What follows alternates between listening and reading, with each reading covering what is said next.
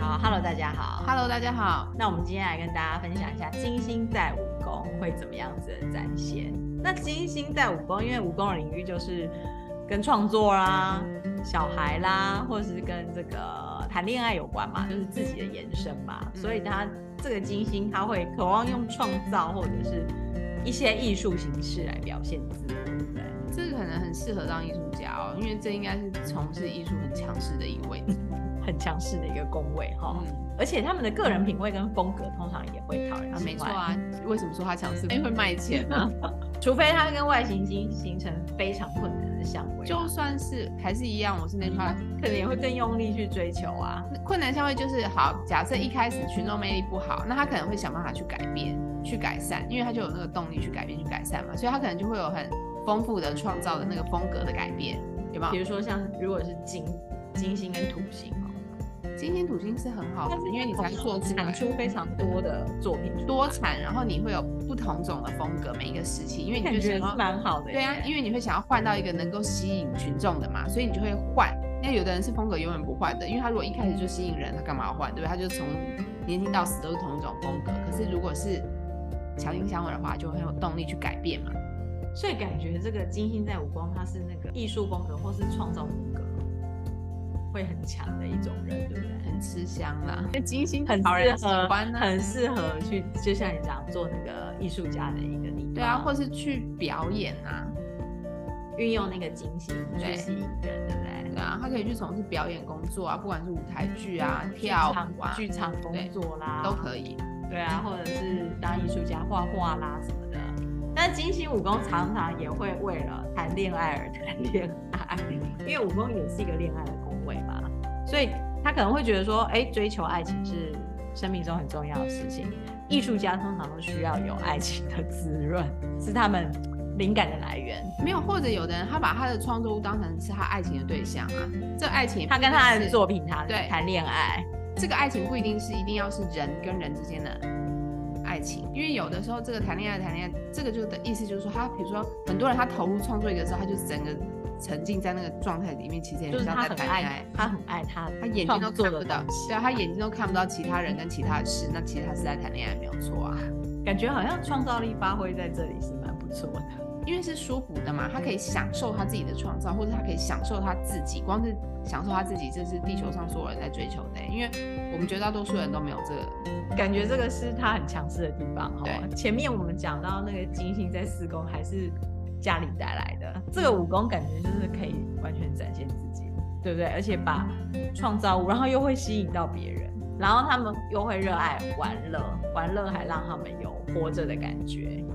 所以他们就会有一种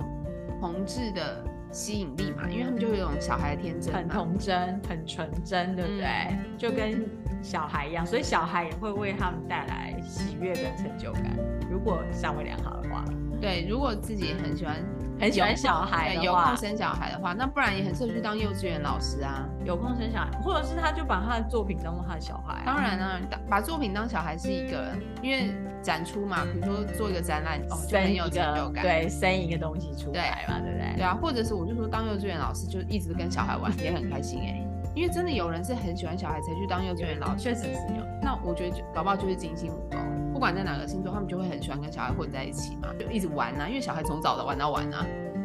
他们自己也是从早玩到晚对啊，所以嘛那个工作是不是对他们讲很滋养？完美的工作。嗯好，那我们来举例一下好了，嗯比如说金星在水瓶在武功好了，嗯，就反差比较大，因为刚好五跟十一嘛，对不对？可能跟好朋友谈恋爱吧，哦，有可能。就是可能就一开始只是好朋友而已，就忽然间有一天觉得哎、怎么好像好像可以谈恋爱这就个就是那谈恋爱个了大龙哥的故事嘛。 哦，真的吗？有可能啊，因为这也是一个蛮常形成的恋爱主题嘛，就就是本来没有觉得是恋爱对其象实都的，是哥们，对啊 对啊，然后后来发或者是现，干妹妹对，后来发现哎、其实很适合在一起嘛，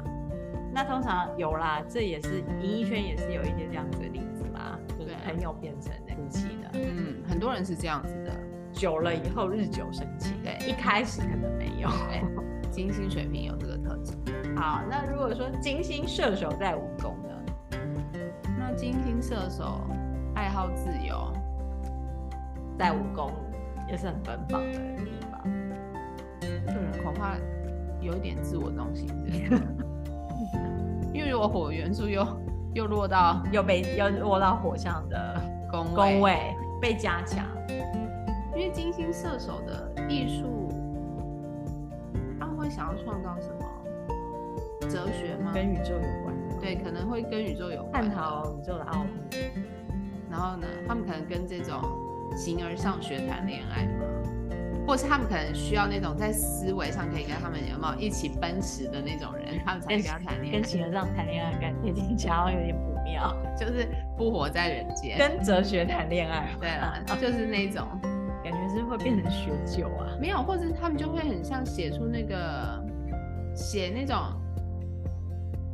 畅销的爱情小说，可是它的那主题可是其实是很带有哲学思想的，有没有？就是说金星射手的那种哲学思辨，他们可以可以融合在爱情里面啊。感觉他也蛮特别的。如果对啊金星射手在武功的 话，算是蛮正，就是火加火嘛，就是很应该是蛮特别，会形成他自己的一套啦，或者他有他自己一套恋爱观之类的。哦，恋爱观那有个对啊，他可能有自己的一套，就是要怎么样才叫做恋爱，不是你们这样子，不是你们想的这样子。就是可能他不是那种世世俗的恋爱，对不他可能可以，比如说开放性关系啊，哦，那有可能，对他的恋爱可能就同时要好几个啊，什么之类的，或者是说，哎，即便结婚了，还是可以追求他所爱，对这种因为他就是要自由嘛，不是说所有金星射手都这样，我只是说有可能。就蛮有可能有是有对，啊，因为他们就是寻求一种自由恋爱的感觉嘛，自由就啊像你讲嘛，他有自己的恋爱观，对，那这个是可能跟世俗的不一样嘛。嗯，好，那如果假设是金星双子呢，在嗯五宫，感觉应该是蛮也是蛮轻松愉快的地方嘛。